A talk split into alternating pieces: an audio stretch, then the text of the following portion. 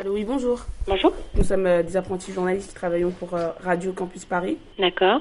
Vous êtes prête à répondre à nos questions? Euh, si vous voulez nous poser des questions, plutôt par mail. L'œil à l'écoute, c'est Un œil sur la banlieue, à l'écoute du terrain, L'œil à l'écoute, c'est... Un pied en Seine-Saint-Denis. un micro ouvert sur le quotidien. C'est le terre-terre qui s'invite sur la FM parisienne. Le 9.3 sur les ondes du 93.9.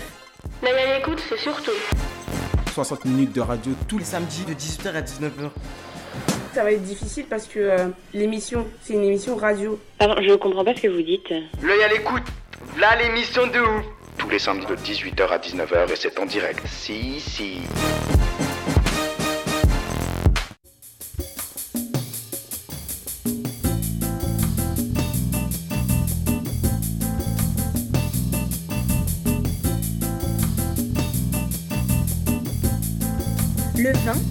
Le lieu et la formule.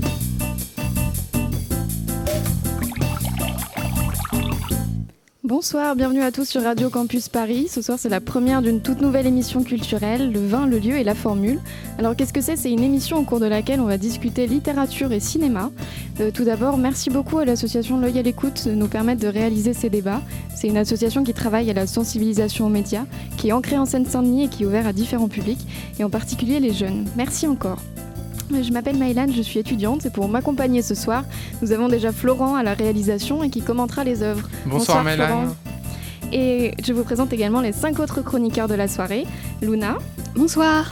Bonsoir Luna. Bonsoir Sophie. Bonsoir. Romane. Bonsoir. Aurélie. Bonsoir. Et Samuel. Bonsoir Maëlan.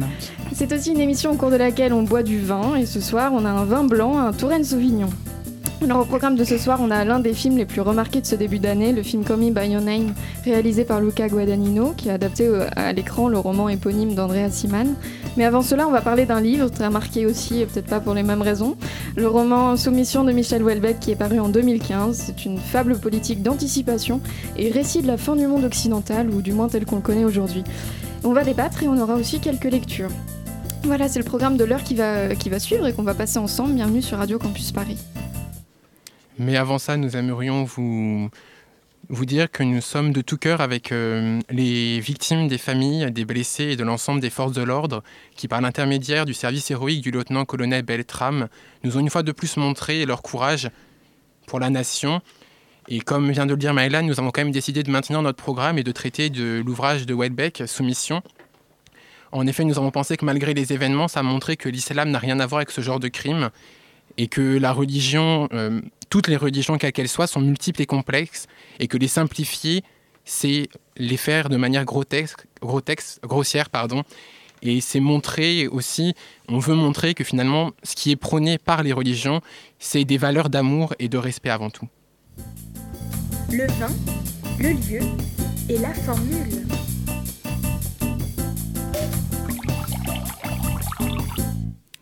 Alors donc on commence tout de suite avec Soumission. Donc Soumission c'est le roman, on disait, d'une fable politique assez insolite, celle de la montée d'un candidat à la présidentielle issu d'un parti musulman en France. Mais c'est aussi le récit d'un universitaire, un prof en lettres, qui est pris dans une vie de désillusion, un athée déçu et solitaire et qui prend en dégoût l'existence.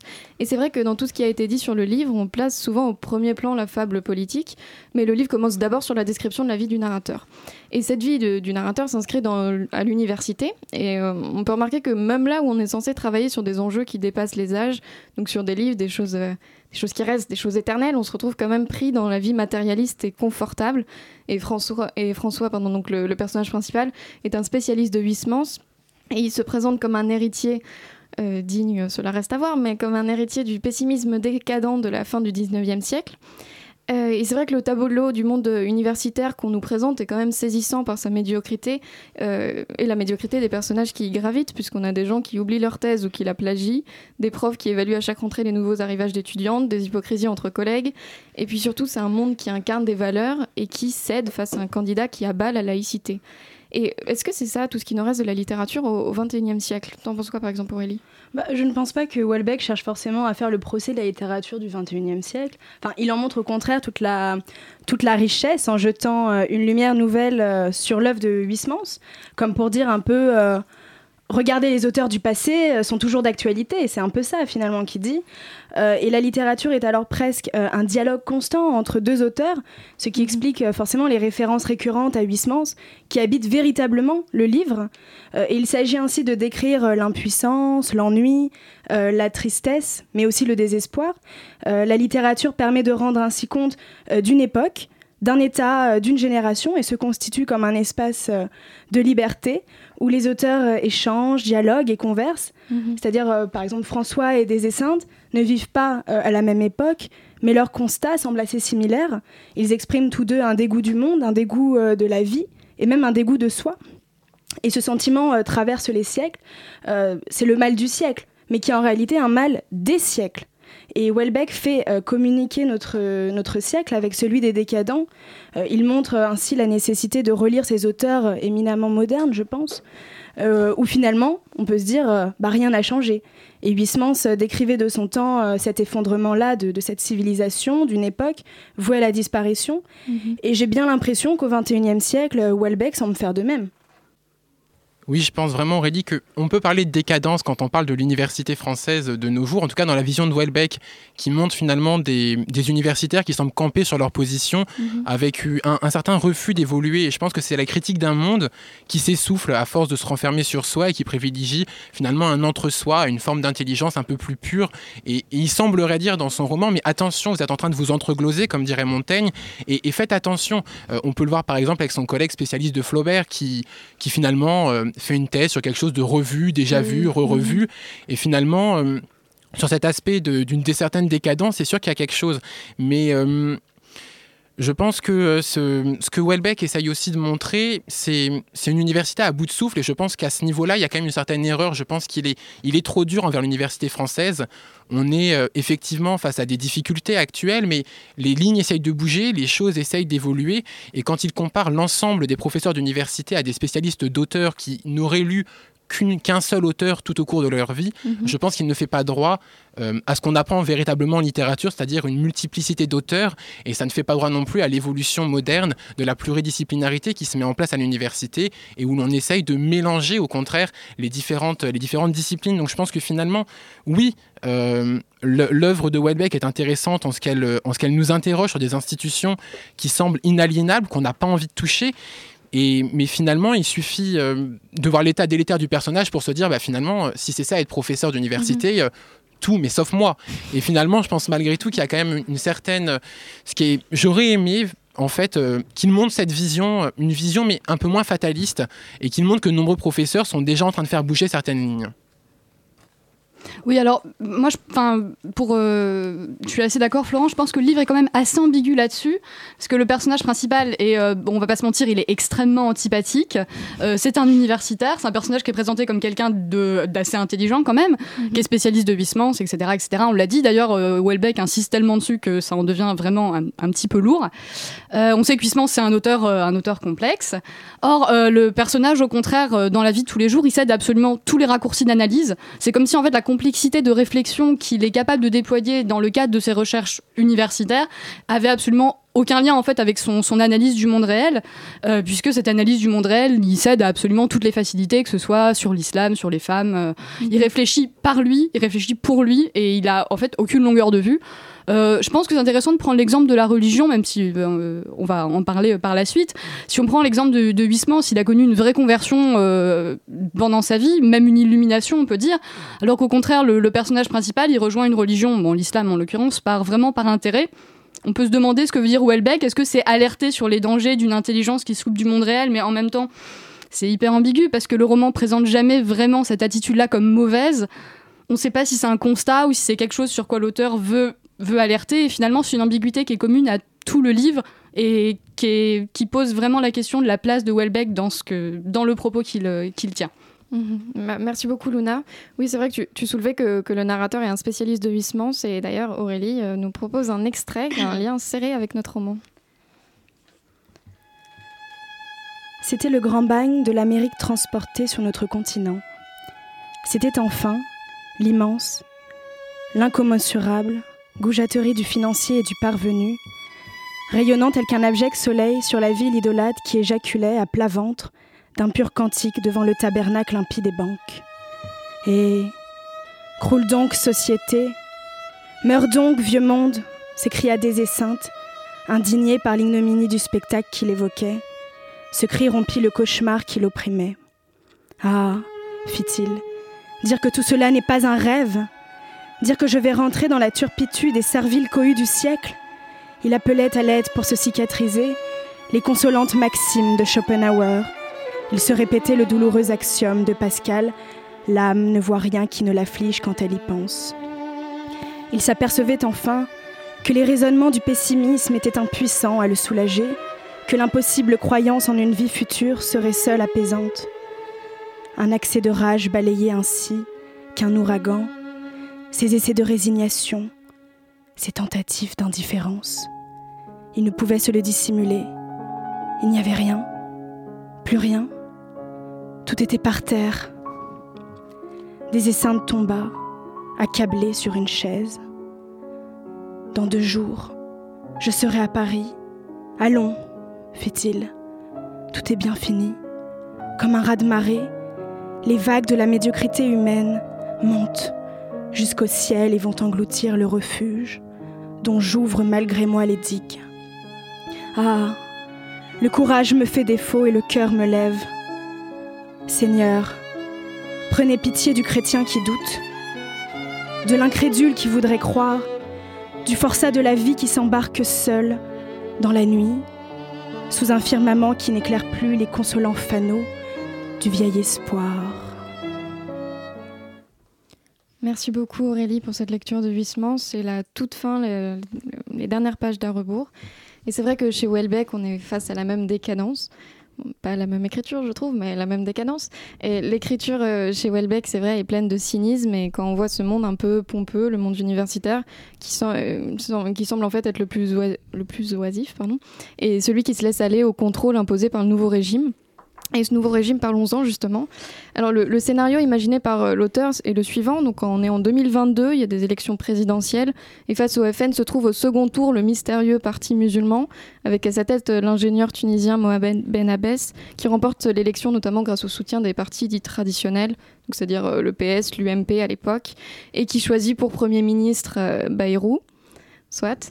Euh, et je trouve que cette, fa cette fable politique, ce récit d'anticipation ou cette dystopie, on l'appellera comme on voudra, euh, est assez incongru parce qu'en 2015, les musulmans, c'est quand même 5% seulement de l'électorat. Alors bien sûr, on est dans le monde de la fiction, mais moi j'ai le sentiment que le, que le roman pardon, nous met véritablement mal à l'aise. Parce que oui, il y a une écriture humoristique et il y a souvent beaucoup de burlesque, il y a des choses grandioses qui sont complètement démystifiées.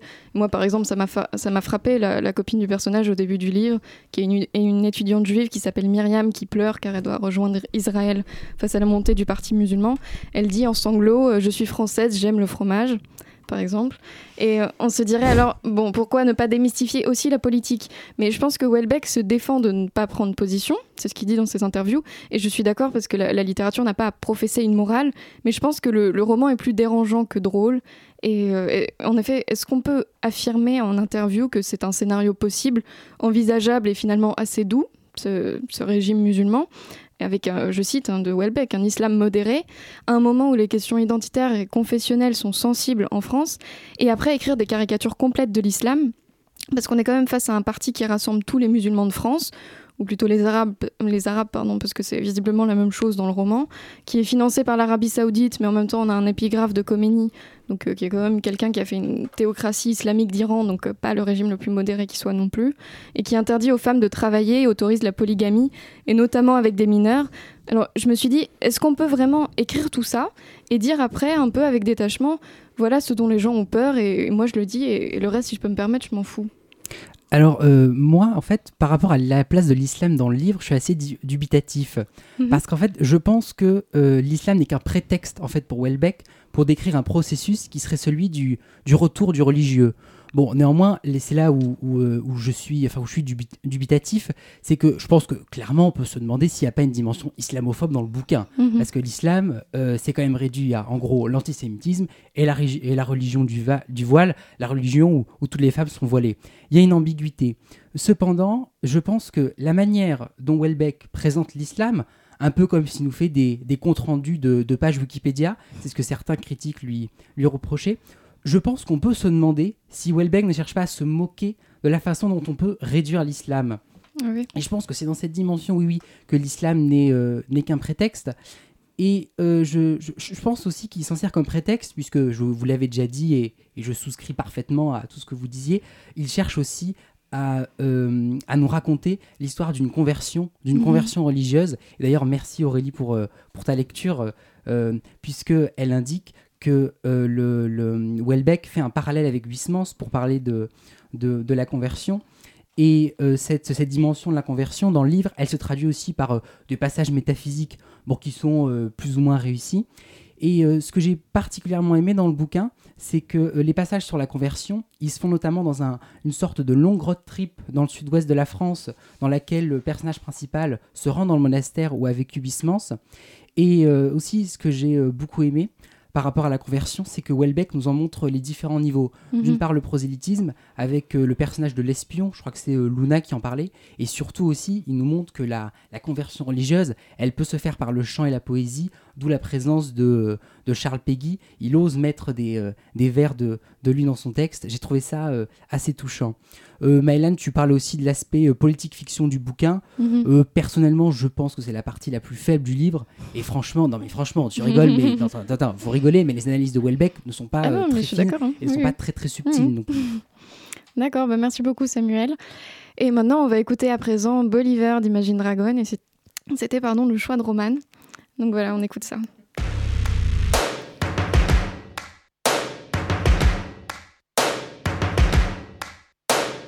First things first, I'ma say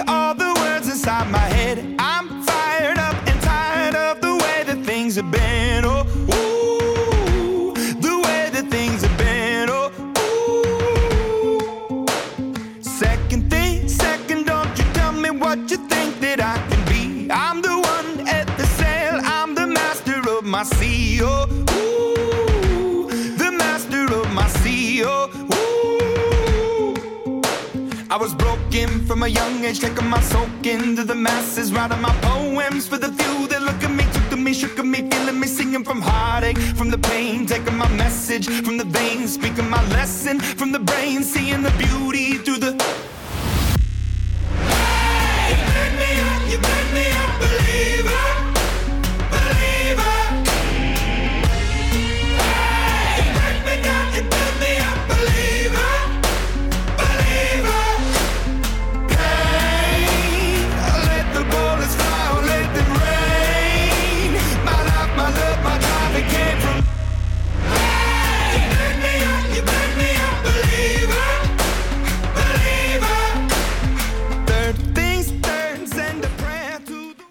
Vous êtes bien sur Radio Campus Paris, on est avec vous jusqu'à 19h et ce soir on parle euh, du roman Soumission de Welbeck euh, dans Le vin, le lieu et la formule.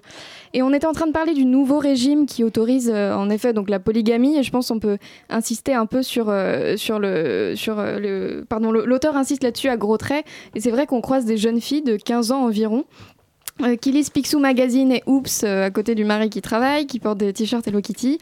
Et selon euh, Rediger, donc le nouveau président de la Sorbonne qui est converti et qui, euh, qui essaye aussi de convertir le protagoniste, la femme dans cet islam est préservée dans son enfance, passe très rapidement par la sexualité et retourne à l'enfance avec ses propres enfants en tant que mère.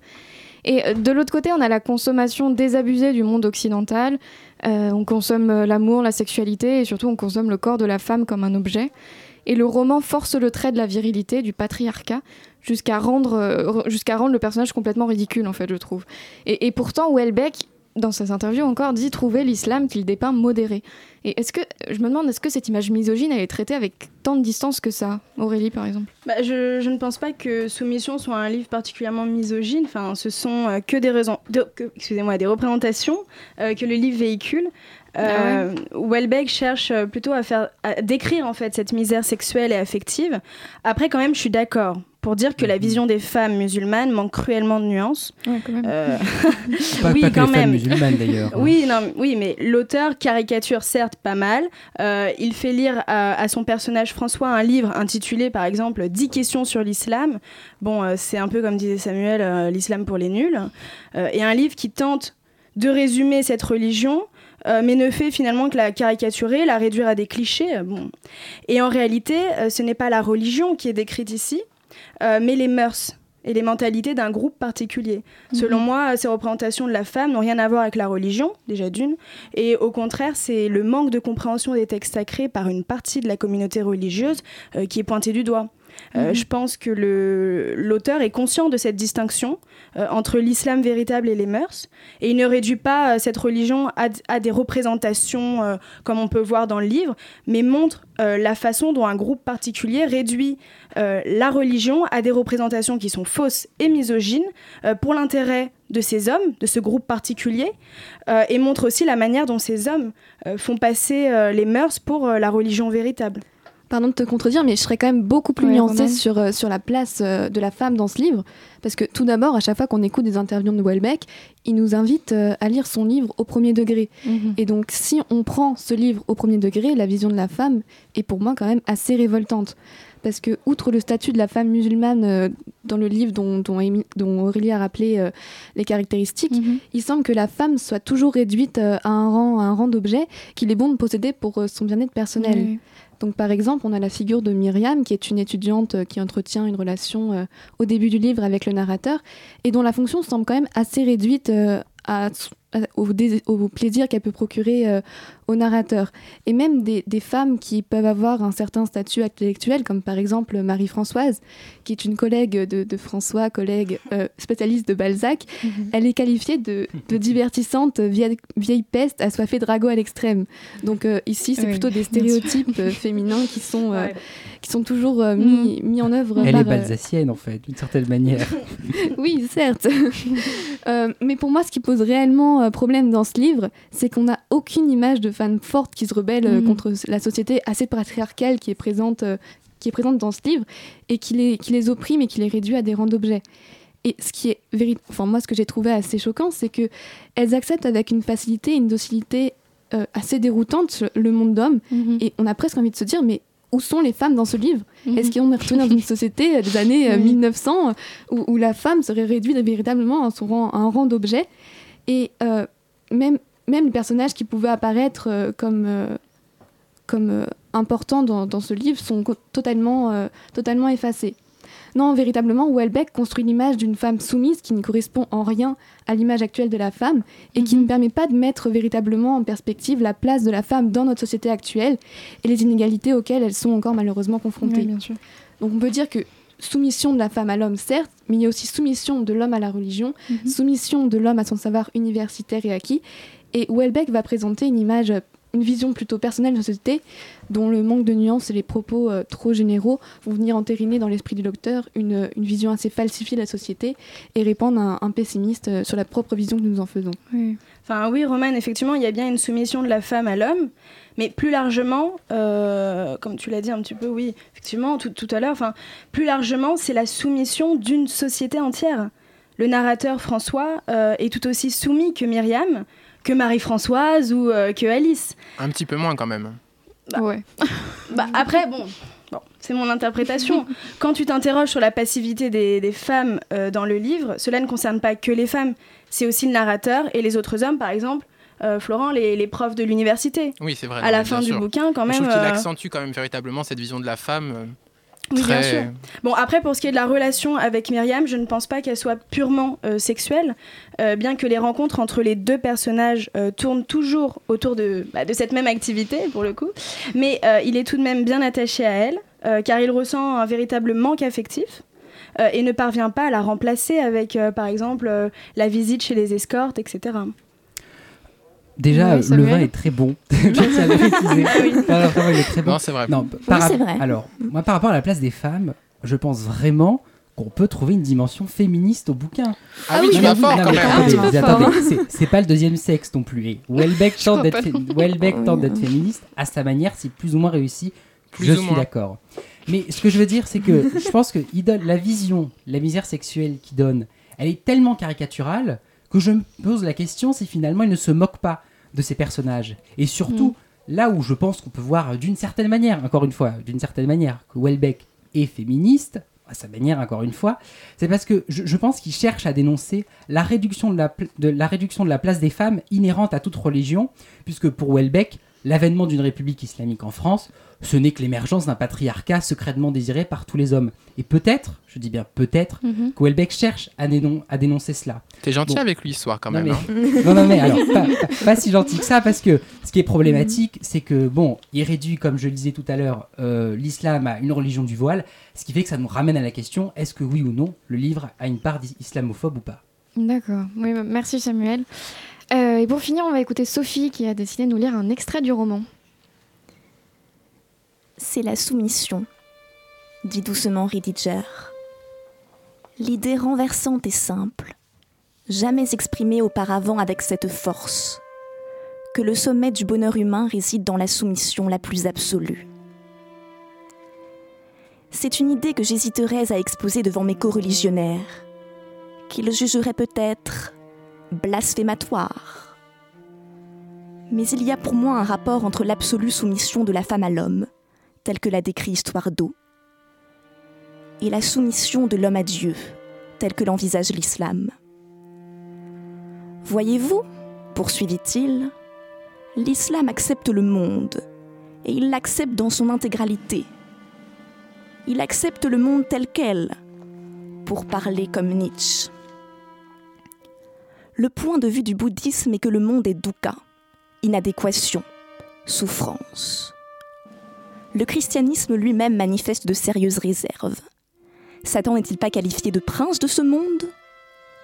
Pour l'islam, au contraire, la création divine est parfaite. C'est un chef-d'œuvre absolu. Qu'est-ce que le Coran, au fond, sinon un immense poème mystique de louange De louange au Créateur et de soumission à ses lois. Je ne conseille en général pas aux gens qui souhaitent approcher l'islam de commencer par la lecture du Coran, à moins, bien entendu, qu'ils ne souhaitent faire l'effort d'apprendre l'arabe et de se plonger dans le texte originel. Je leur conseille plutôt d'écouter la lecture de sourates et de les répéter, de ressentir leur respiration et leur souffle.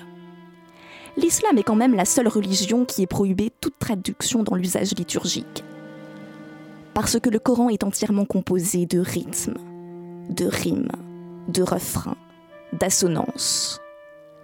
Il repose sur cette idée, l'idée de base de la poésie, d'une union de la sonorité et du sens, qui permet de dire le monde.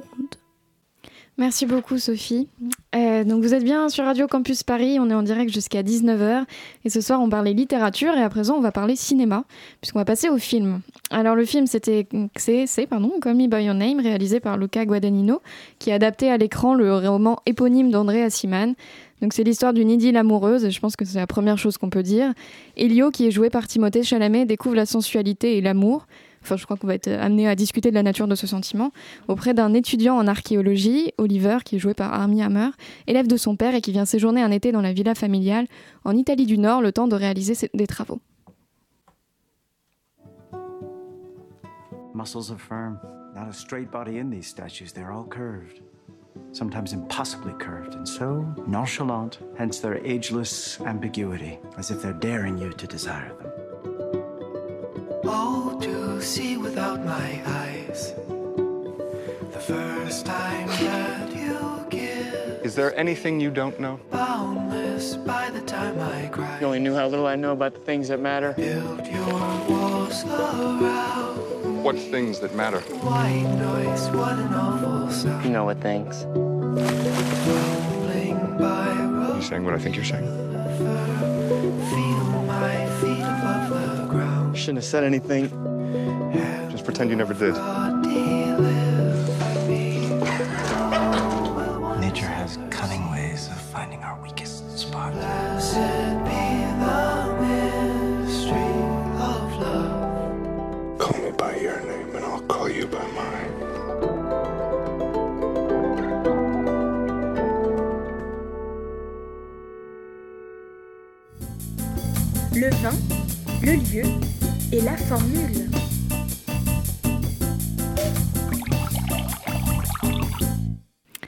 Alors, on était en train d'écouter la bande-annonce de Call Me By Your Name et on entendait déjà un peu un jeu de séduction qui se met euh, rapidement en place dans le livre entre les deux personnages, même s'il ne dit pas son nom tout de suite. Et il m'a semblé qu'on passe en effet de, de joutes verbales, de faux semblants et au triomphe de la sensualité. Et finalement, une fois que la passion s'est révélée et qu'elle est éclatante, j'ai eu l'impression en tout cas qu'on n'avait plus besoin de mots. Et clairement, le cadre paradisiaque du verger ensoleillé, la villa, les excursions en ville ou à la mer, c'est vraiment un jardin d'Éden préservé et intimiste. Et je sais pas pour vous, mais moi j'ai eu quand même un petit peu une angoisse pendant une bonne partie du film, après c'est, après c'est passé. Mais je pense qu'elle tenait à cette tension qui était que la, la découverte de la sensualité, elle se fait quand même en cachette. On est dans, dans le domaine de l'interdit, on y reviendra. Et en même temps, on est dans un cadre chaleureux, les parents sont protecteurs, tout semble couler naturellement. Et c'est un peu comme un Éden sans faute, non? Sophie, par exemple Euh, oui, alors moi je suis complètement d'accord avec euh, ton idée euh, d'Éden sans faute, mais tu parlais d'une tension entre les parents protecteurs et Elio qui découvre son corps, et moi je ne la vois pas forcément cette tension, mais on va, on va y revenir. Alors, euh, par rapport à cette idée d'Éden sans faute, moi je pense que ça renforce euh, l'intense découverte du corps d'Elio. Cette sensualité, elle passe par l'Éden sans faute. Pourquoi? Parce que elle émane de décors ou elle émane d'ambiance. Euh, moi je pense à l'histoire qui se déroule en été, à la maison de campagne chaleureuse, aux couleurs, aux statues grecques. Alors cette accumulation, elle fait très cliché, dit comme ça, on est bien d'accord. En revanche, ces clichés ne sont pas visibles tels quels dans le film. Pourquoi? Parce que les acteurs semblent peut-être très naturels. Tu parlais des parents. Alors, les parents, euh, ils sont protecteurs, ils aiment leur fils, on est bien d'accord, Euh, mais ils sont aussi très ouverts d'esprit, et c'est pour ça que, selon moi, il n'y a pas de véritable tension. Moi, je pense à cette scène du petit déjeuner, cette scène où euh, Elio avoue à son père, et à Oliver d'ailleurs, euh, qu'il a failli coucher avec Marzia la nuit précédente. Euh, moi, je ne pense pas que tous les ados puissent s'exprimer ainsi, sans aucune gêne, avec leurs parents, surtout dans les années 80. Enfin, en tout cas, c'est pas le cas chez moi. Bref. Je pense aussi à une autre scène, euh, la révélation ambiguë du père d'Elio. Alors pour euh, resituer, euh, Elio revient de quelques jours passionnants, on va dire, et passionné, voilà, de Bergame, euh, donc quelques jours qu'il a passé avec, euh, avec, euh, avec Oliver. Il se confie à son père et son père lui avoue à demi-mot qu'il a vécu la même relation. Là aussi, il y a une certaine liberté de parole, une certaine complicité, une certaine ouverture d'esprit de la part du père, de la part des parents. Et puis, autre scène, quand Oliver appelle Elio pour, pour prendre de ses nouvelles, l'expression des parents montre qu'ils sont au courant et qu'ils ne sont absolument ni surpris ni choqués de ce qu'il s'est passé entre Oliver et leur fils. Un dernier mot juste, alors moi je trouve que ce film, il est doux. Il est doux pourquoi? Parce que ce n'est pas un film à l'eau de rose. Euh, On Mhm. voit que la relation les fait souffrir. Les deux personnages souffrent énormément. Mais cette relation, euh, elle n'est pas non plus tragique. Il y a une osmose dans les décors, dans les ambiances, dans les jeux des acteurs euh, qui adoucit une relation euh, qui pourrait être, on est d'accord, très douloureuse. On aime la souffrance, Sophie, quand même, là. On adore, on adore. un petit peu triste. Donc euh, oui, oui, Oui, un jardin d'éthène, mais pff, enfin moi je dirais plutôt une, une parenthèse idyllique, euh, une, une bulle parfaite dans laquelle évoluent les personnages à la recherche euh, des autres et d'eux-mêmes. Enfin, pour moi, il y a une véritable esthétique à travers le film, et pendant deux heures, le spectateur euh, est, est happé par cet Mhm, univers euh, merveilleux où on se trouve euh, en Italie sous une chaleur écrasante, euh, dans Mhm. une maison de maître, euh, avec euh, une musique qui, qui vient pour nous englober dans, dans ce décor, Mhm. et avec ces personnages qui sont presque toujours à moitié nus euh, devant nous. Donc euh, oui, je me suis presque sentie en vacances en fait euh, pendant ce film, et, et on va commencer en, en quelque sorte à désirer ce que, ce que désirent les personnages. Et- 12 Ah, vacances. carrément. Oui, oui, 12 vacances. On les attend avec impatience, effectivement. Personnellement, j'ai été assez sensible euh, aux jeux de caméra parce qu'ils sont très intéressants et, et le film euh, est en fait artistiquement beau et Mhm. les plans sont toujours euh, bien définis. Et ils vont suivre euh, tout au long euh, du film le- les désirs d'Elio et entraîner le spectateur avec lui. Donc par exemple, on va avoir des plans assez, assez mobiles au début du film et la caméra va tourner autour du personnage comme si elle voulait, euh, elle enfin, elle voulait s'emparer euh, dans leur entièreté euh, Mhm. des personnages. Mais, mais on voit que que par exemple, euh, dans, dans l'une des premières scènes entre Elio et Oliver, au moment du petit déjeuner, euh, la caméra va zoomer furtivement euh, sur l'ouverture de la chemise d'Oliver et Mhm. va laisser entrevoir euh, son torse. Furtif quand même. hein. Furtif mais efficace. et cela va mimer euh, le désir euh, naissant d'Elio euh, Mhm. qui n'accepte pas encore, euh, encore ses sentiments mais au moment justement où il s'éveille en lui. Et puis les plans vont changer et ils vont devenir plus fixes au moment où Elio et Oliver euh, débutent euh, leur relation. Parce que plus besoin de découverte, la caméra va, va se focaliser sur les deux personnages. Mais Mhm. ensuite, la, la folie va revenir avec la joie de vivre euh, lorsque les deux personnages sont à Bergame. Et ça, ça nous connaît. La folie. Et, et la caméra va épouser euh, leur émulation et suivre leur, les am- leur amour. euh, leur amour dérobé Ouais, dans les rues de la ville. Et en, en fait, la caméra va devenir aussi ivre que, que Elio et Mhm. Oliver. Et enfin, à la fin du film, on va retrouver des plans beaucoup plus fixes et plus simples euh, qui vont mimer la tristesse euh, d'Elio lorsque le train euh, d'Oliver s'en va au loin. Et là, on n'a plus de folie dans, la- dans les jeux de caméra, juste des informations scéniques très simples. Ouais. Mhm. Donc, monologue du père, coup, de, coup de téléphone, Elio devant la cheminée, plan fixe et caméra qui semblent avoir elles-mêmes pris conscience en fait de la déchirure et de la fêlure de cette histoire. Bref, en gros, pour moi, un film à l'esthétique euh, qui est vraiment réussi Mhm. et qui fait transparaître, transparaître pardon, un, un érotisme bouillonnant, emportant le spectateur dans un univers idyllique à la rencontre de personnages à la recherche de leur propre désir. Et bien nous aussi, on recherche notre désir. Le vin, le lieu et la formule.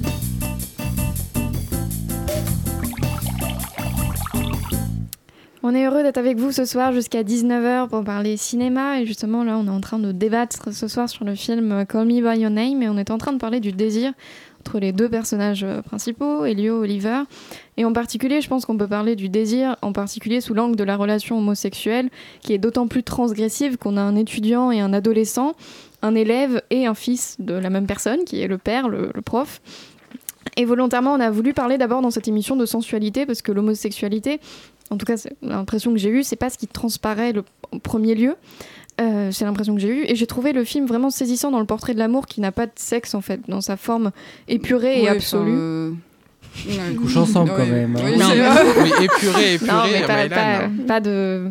Bref, pas de Par catégorie. rapport à d'autres voilà. films, oui, c'est épuré. Et Elio couche même avec plusieurs personnes. hein. Bref. Allez voir le film, hein, Samuel vous conseille. hein. On parle de l'amour central. Pas Et- pour ça, pas pour ça, je te rassure. Et même, on peut dire que cet amour, donc cet amour en particulier, est bien un amour selon moi, mais euh, l'amitié, la complicité, la fraternité, tout va ensemble dans un mouvement que je trouve à la fois subtil et en même temps très brut et très premier. Et je pense que c'est une relation complexe et en même temps, enfin, en même temps, elle a une, une force euh, comme une évidence. Et, euh, et du coup, je me demandais, qu'est-ce qu'on peut en dire de la représentation de l'homosexualité dans ce film? Et est-ce qu'elle s'efface totalement ou elle triomphe au point de se faire oublier, justement? Sophie? Alors, selon moi, euh, le film ne traite pas à proprement parler de l'homosexualité. Oui, quand même. hein. Alors, alors, non mais, non mais, l'homosexualité, nous sommes d'accord qu'elle est omniprésente dans le film. Mhm. C'est un thème du film. Euh, on le voit, on le voit euh, déjà de par la relation entre Elio et Oliver. Bon, c'est une relation homosexuelle, quoi qu'on en dise, on est bien d'accord. le rapport de la société à l'homosexualité est aussi évoqué. Moi, je pense à cette scène où euh, les parents d'Elio reçoivent leur couple d'amis gays. Il y a une gêne qui s'installe de par l'attitude des personnages, de par leur comportement, etc. Et cette gêne, elle est tellement bien jouée euh, qu'elle nous pique de manière assez aiguë, nous, spectateurs. Et moi, je trouve que dans ce film, la question de l'homosexualité, c'est une question qui est donc très épineuse à évoquer. Elle est très finement traitée parce qu'on pourrait très vite tomber dans le cliché du film pleurnichard ou de l'enfant Mhm. abandonné par ses parents, etc. Et moi, je trouve que ce n'est pas le cas. Donc ça, c'est mon avis par rapport à l'homosexualité. Euh, mais moi, je pense que il y a une certaine forme de beauté dans le texte, dans le film, pardon. Et cette beauté, euh, Mais c'est elle- pas soumission, effectivement. et donc, et donc euh, euh, cette, cette beauté, elle émane de la naissance d'une fusion ou d'une passion entre les deux personnages. Alors Mhm. moi, euh, je ne- je n'ai pas réussi à qualifier de manière très précise cette relation, parce que nous sommes d'accord que c'est plus que de l'amitié, mais ce n'est pas forcément de l'amour. dont- bah, la reli- Mais, la- euh, carrément. Ah non, moi je trouve pas parce que euh, ça aurait figé la relation de parler de, de, de relations à proprement parler de relations amoureuses Oui, selon moi. raison. Et, et donc euh, pour moi on a accès à des sentiments à l'état brut si je peux m'exprimer ainsi. Euh, Exprime-toi, Sophie. je m'exprime. Euh, ces sentiments, ils passent par un double mouvement. À la fois une passion qui naît entre Elio et Oliver, c'est certain, et à la fois Elio qui découvre, de par cette passion, son corps, ses désirs, ses sentiments, etc. Et on le découvre avec lui d'ailleurs. On le dé- Si tu veux, Florence, si tu veux. Alors, j'aimerais évoquer cette phrase clé du film quand même, parce qu'on n'en a pas encore parlé. Euh, Call me by your name and I call you by mine, euh, qui témoigne de l'appropriation progressive, comme si tous les deux cherchaient à s'entre-appartenir. Et c'est là que, selon moi, on peut parler d'une relation pure, parce qu'on ne voit pas la suite. On ne voit pas la suite parce qu'on sait très bien que euh, il est impossible de s'approprier pleinement l'autre et c'est ce qui fait d'ailleurs le tragique de l'amour selon moi. Ça, ça me Oh, regarde. tragique, c'est beau Sophie, quand même tragique. On retrouve les cours de littérature qui pointent là. Mais, mais sinon, oui, non, effectivement, je pense qu'on peut, on peut vraiment voir dans ce film une certaine euh, sexualité qui, qui, qui va dépasser qui va dépasser des, des espèces de clivages entre hommes et femmes. Une- Mhm. ça transcende un peu toutes ces Oui, que questions-là. Et oui, non, mais effectivement, non, je suis d'accord avec toi. Mais par contre, je trouve que malgré tout, euh, parler de relations amicales, non. Euh, La première question Oui, suis se pose lors du repas, c'est est-ce que je vais l'aimer ou le haïr? Je suis désolé, mais entre la haine et l'amour, le seul point commun, c'est la passion. Donc dès le départ, on sait que la relation ne sera pas amicale, mais passionnelle. Ensuite, pour revenir sur l'homosexualité, effectivement, elle est traitée en filigrane. Je suis d'accord, mais je trouve quand même qu'on a une vision sociétale assez forte avec cette idée du malaise, comme tu l'as dit, avec ce couple d'homosexuels qui arrive chez eux. Euh, Mhm. Bon, ils sont là, très bien, mais il y a quand même cette idée que l'alcool permet à la soirée de continuer. Et à la fin, ils sont quand même totalement non en état de reprendre la route. D'ailleurs, ne buvez pas avant de prendre le volant.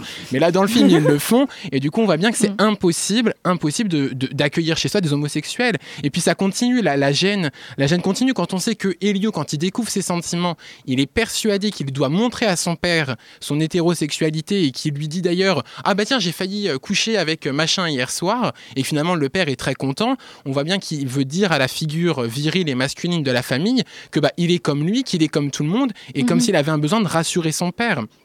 Et cette vision, elle passe malgré les parents qui sont extrêmement attentionnés, qui veulent que leur enfant s'épanouisse, qui veulent l'accepter comme il est et qui essayent de l'aider. On, on peut notamment penser à cette scène de- d'orage en Italie où ils vont lire un texte du XVIe siècle et, et de ce fait, euh, on voit euh, à cet endroit-là que effectivement, il ne va pas leur dire, on lui dit, bah, tu sais que tu peux tout nous dire, les parents lui disent, donc il peut leur révéler Mhm. et il ne révèle rien. Et, et ça, ça continue tout du long, euh, et notamment avec la dernière scène du père, Ouais. où finalement l'homosexualité n'est jamais nommée. On parle d'une amitié, d'une belle amitié, et peut-être oui, plus. à ce niveau-là. euh, Voilà. faut, euh, Et puis alors, il y a quand même cette phrase qui est magnifique, certes, mais qui est quand même un petit peu dure. Nature has cunning ways of finding our weakest part, qui veut quand même dire que la nature. noter cette phrase Ah je- mon anglais est parfait, Samuel. Que la nature a un don pour trouver notre point faible. Et il y a quand même cette idée du point faible qui Ouais. transparaît tout au long du film. Et il y a cette question de ne pas nommer pour ne pas valider. C'est-à-dire que Mhm. certes, il a eu une relation, mais si personne ne dit que c'est l'homosexualité, il peut encore la cacher. Il y a cette idée du père qui lui dit Moi, j'ai failli avoir des relations homosexuelles. Il y a quand même quelque chose qui m'en a empêché. Et de ce, il y a une vision sociétale qui fait qu'on est bloqué.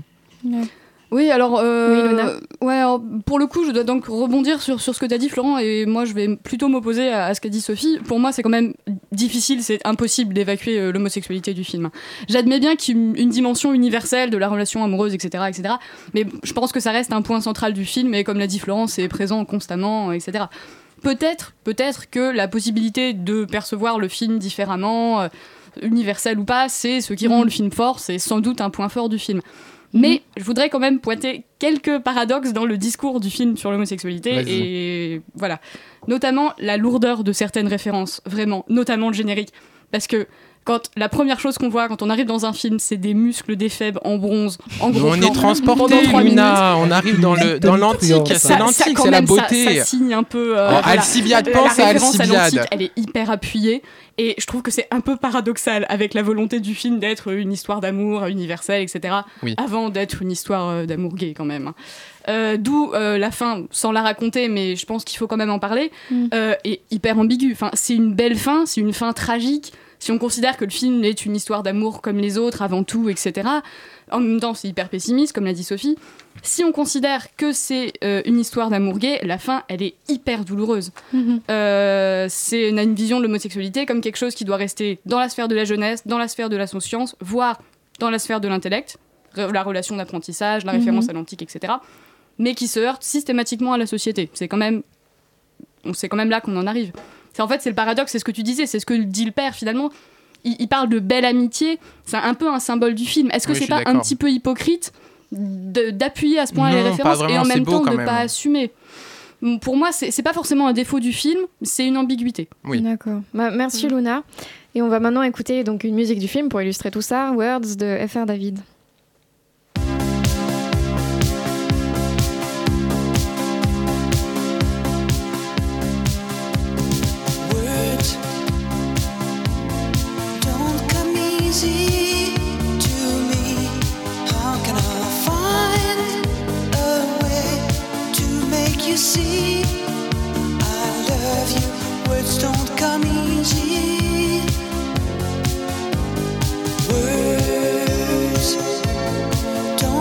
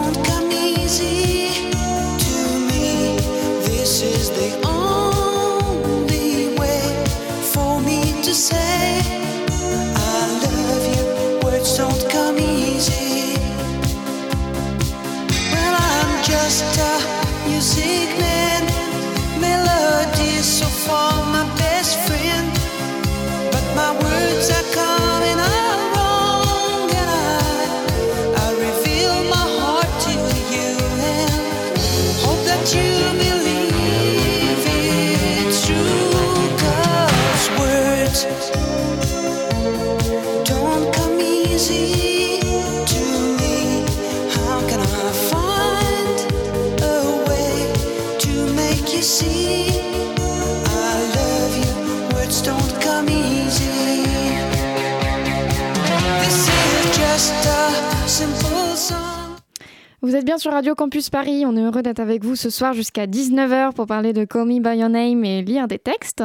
Et en particulier, là, on va écouter un texte en rapport avec le film. Au demeurant, ce que nous appelons ordinairement amis et amitié, ce ne sont qu'acquaintances et familiarités, nouées par quelque occasion ou commodité, par le moyen de laquelle nos âmes s'entretiennent. En l'amitié de quoi je parle, elles se mêlent et confondent l'une en l'autre, d'un mélange si universel qu'elles effacent et ne retrouvent plus la couture qui les a jointes. Si on me presse de dire pourquoi je l'aimais, je sens que cela ne se peut exprimer qu'en répondant parce que c'était lui, parce que c'était moi. Il y a au-delà de tout mon discours et de ce que j'en puis dire particulièrement, ne sais quelle force inexplicable et fatale, médiatrice de cette union. Nous nous cherchions avant que de nous être vus, et par des rapports que nous avions l'un de l'autre, qui faisant notre affection plus d'efforts que ne porte la raison des rapports, je crois par quelque ordonnance du ciel, nous nous embrassions par nos noms.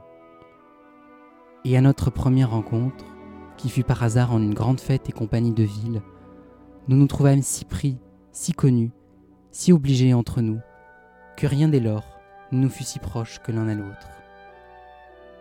Il écrivit une satire latine excellente, qui est publiée, par laquelle il excuse et explique la précipitation de notre intelligence, si promptement parvenue à sa perfection. Ayant si peu à durer, et ayant si tard commencé, car nous étions tous deux hommes faits, élus plus de quelques années, elle n'avait point à perdre temps et à se régler aux patronelles amitiés molles et régulières, auxquelles il faut tant de précautions de longues et préalables conversations. Ce- Celle-ci n'a point d'autre idée que d'elle-même et ne se peut rapporter qu'à soi. Ce n'est pas une spéciale considération, ni deux, ni trois, ni quatre, ni mille, c'est je ne sais quelle quintessence de tout ce mélange qui, ayant saisi toute ma volonté, la menace se plonger et se perdre dans la sienne, qui, ayant saisi toute sa volonté, la menace se plonger et se perdre dans la mienne, d'une fin, d'une concurrence pareille. Je dis perdre, à la vérité, ne nous réservant rien qui nous fût propre, ni qui fût sien ou mien. Michel de Montaigne, de l'amitié, les essais. Merci beaucoup Samuel pour cette lecture. Et est-ce que tu peux nous dire pourquoi tu as choisi cet extrait de Montaigne? Bah, déjà, tout d'abord, parce que la, la célèbre phrase de cet extrait, euh, parce que c'était lui, parce que c'était moi, elle est Mhm. prononcée dans une très belle scène euh, entre Elio et son père. À la fin, à l'épilogue, on en a tous parlé, une scène où les non-dits sont, sont levés, mais aussi parce que euh, il y a une autre phrase dans le texte qui aurait pu être le titre du film.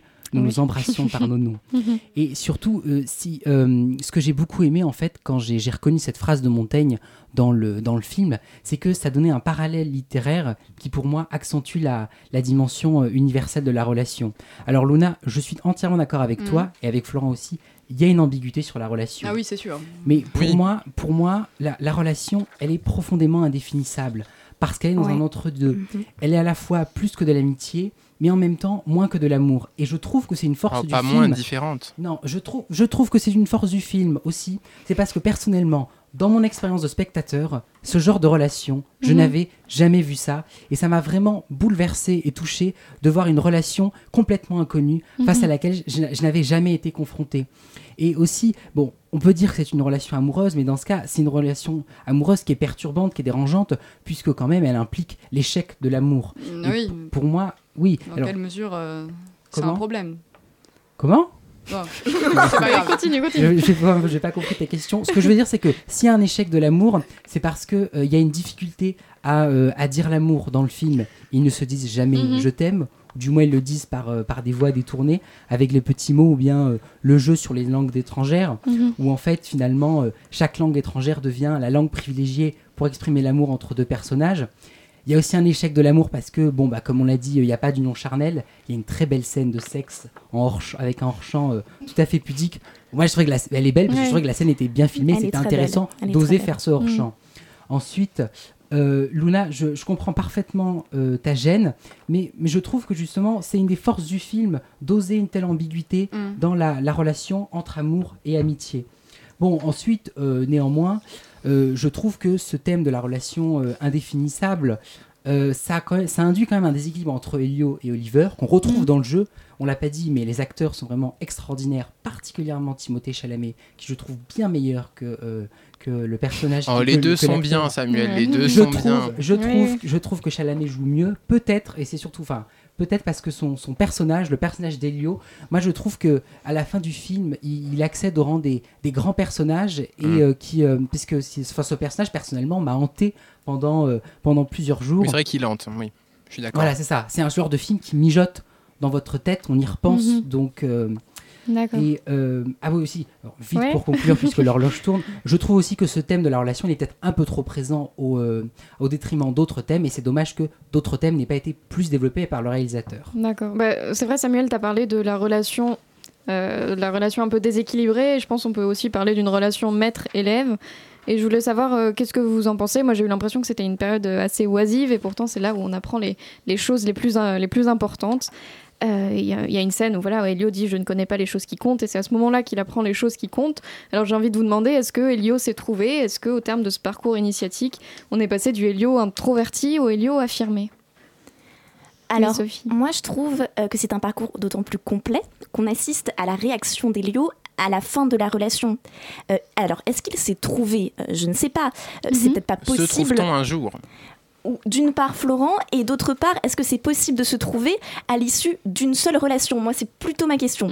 Voilà. Plusieurs, Sophie, Euh, plusieurs. ce qui m'intéresse moi plus particulièrement, c'est le processus par lequel Elio accède à son intériorité, à ses désirs, à ses sentiments, à ce qu'il veut vraiment, avec l'aide indispensable d'Oliver. Grâce à Oliver, Elio il accède à une forme d'indépendance ou d'autonomie dans ses désirs ou encore dans ses sentiments. Moi j'ai euh, identifié ça à une sorte de passage euh, au statut d'adolescent, euh, au statut plutôt de jeune adulte, parce que, que quand on est ado, on touche un peu à tout, Ça on cherche, euh, voilà, ça nous connaît, exactement Florent. Euh, c'est le Helio qui couche avec Marzia, par exemple. Alors, ils ont des sentiments qui sont très forts, euh, mais ce n'est pas ce qu'il veut. Helio, en tant que jeune adulte, c'est Helio qui choisit de. euh, voilà, de vivre une relation pleinement épanouie avec, euh, avec Oliver. Voilà. Euh, en tout cas, moi, ce que j'ai vu dans ce film, c'est un personnage qui grandit, qui apprend à se connaître, et c'est quand même euh, Oui, très beau sûr. à voir. Oui, euh, effectivement, Sophie, bah oui, merci. oui, effectivement, Sophie, enfin, il y a un véritable parcours initiatique, comme tu as dit. Euh, voilà, on voit un, un ado grandir, découvrir la passion, le chagrin, mais surtout son désir. Euh, mais euh, le, le modèle du maître et de l'élève euh, semble se renverser parfois, Mhm. et même plus qu'un renversement. Elio et Oliver semblent dépasser cette dialectique du maître et de l'élève. Oui, je suis d'accord, oui. Ouais, parce que en fait, c'est deux êtres égaux, Mhm. des êtres de désir, et la relation est véritablement équilibrée. D'ailleurs, le titre Appelle-moi par ton nom, c'est aussi une façon de signifier cet équilibre dans la relation. Je ne pense pas que le titre doit se concevoir comme euh, l'annonce d'une relation de fusion. Déjà parce que le film montre bien à plusieurs reprises que l'amour fusionnel, l'amour fusion euh, est un mythe, euh, car l'être aimé ne peut jamais être vraiment saisi. Eh oui. Et, euh, et il, y a, il y a toujours, comme voilà, bah oui, c'est sûr, Florent, Bah parce qu'il y a- il y, a toujours ce faut parler de fossé. ses propres sentiments, c'est la littérature et le cinéma quand Mais même. bien sûr, mais il y a toujours ce fossé qui se creuse par rapport à notre horizon d'attente. Euh, ce n'est pas un film donc sur la fusion, mais bien sur le désir, l'attente, la recherche. Euh, et Elio est dans une quête. Euh, le titre Call Me By Your Name devrait plutôt s'interpréter comme Je suis ton égal. Et la relation n'est pas asymétrique. Euh, c'est finalement la représentation très humaniste euh, d'une relation maître-élève équilibrée où euh, le maître apprend aussi de son élève. L'inverse de Ouais. Welbeck, quoi. Je pense qu'on a le lien là. Et, et Samuel, tu voulais rajouter peut-être? Oui, oui, oui. Moi, j'ajouterais qu'il y a aussi un apprentissage par le corps, parce que quand Mhm. même, euh, il Ouais. saigne, il vomit, il se fait masser, il expérimente même son odorat en reniflant les, les vêtements d'Oliver. Bref, il y a une découverte par le corps. Ouais. Et aussi la. Samuel la a retenu la- les passages importants du film. non, mais, non, non, mais si, mais, mais ça m'a marqué cette dimension corporelle dans le film Ouais. en, en Oui, y repensant. Mhm. Et il y a aussi un apprentissage douloureux de, de l'amour. Et l'épilogue et le, le dernier plan euh, l'illustrent merveilleusement, où euh, Elio contemple son, le, le- le feu de cheminée. Alors je suis d'accord, la métaphore du feu de cheminée pour illustrer l'amour, c'est peut-être un peu lourd. Néanmoins, moi, ce qui m'a touché, c'est pas tant cette dernière image, mais plutôt le dernier élément du film, que sont les, Mhm. les crépitements du feu, qui peut-être qui peut-être illustre phonétiquement les, les résidus de cet amour. Le vin, le lieu et la formule.